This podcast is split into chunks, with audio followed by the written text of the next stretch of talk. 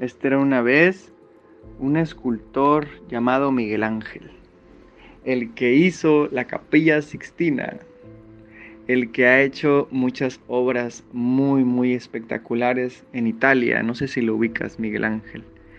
Bueno, pues este escultor un día aceptó dar una entrevista a un reportero.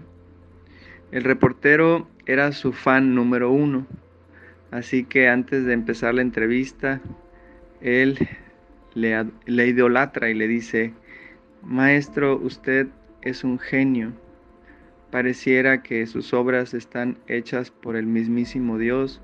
¿Cuál es su secreto? ¿Cuál es su secreto para hacer estas obras tan hermosas?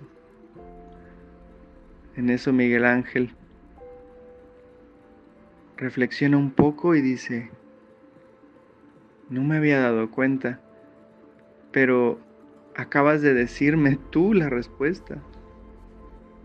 La razón por la cual mis esculturas y mis pinturas pareciera que las hace el mismísimo Dios es porque yo antes de iniciar una obra hago mi oración, hago mi meditación.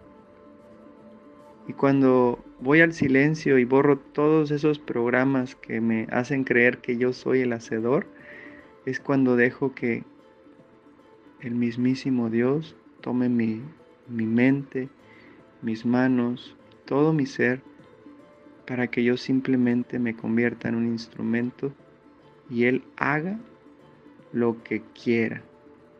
Así que, en pocas palabras, mi secreto para hacer estas obras es hacerme a un lado.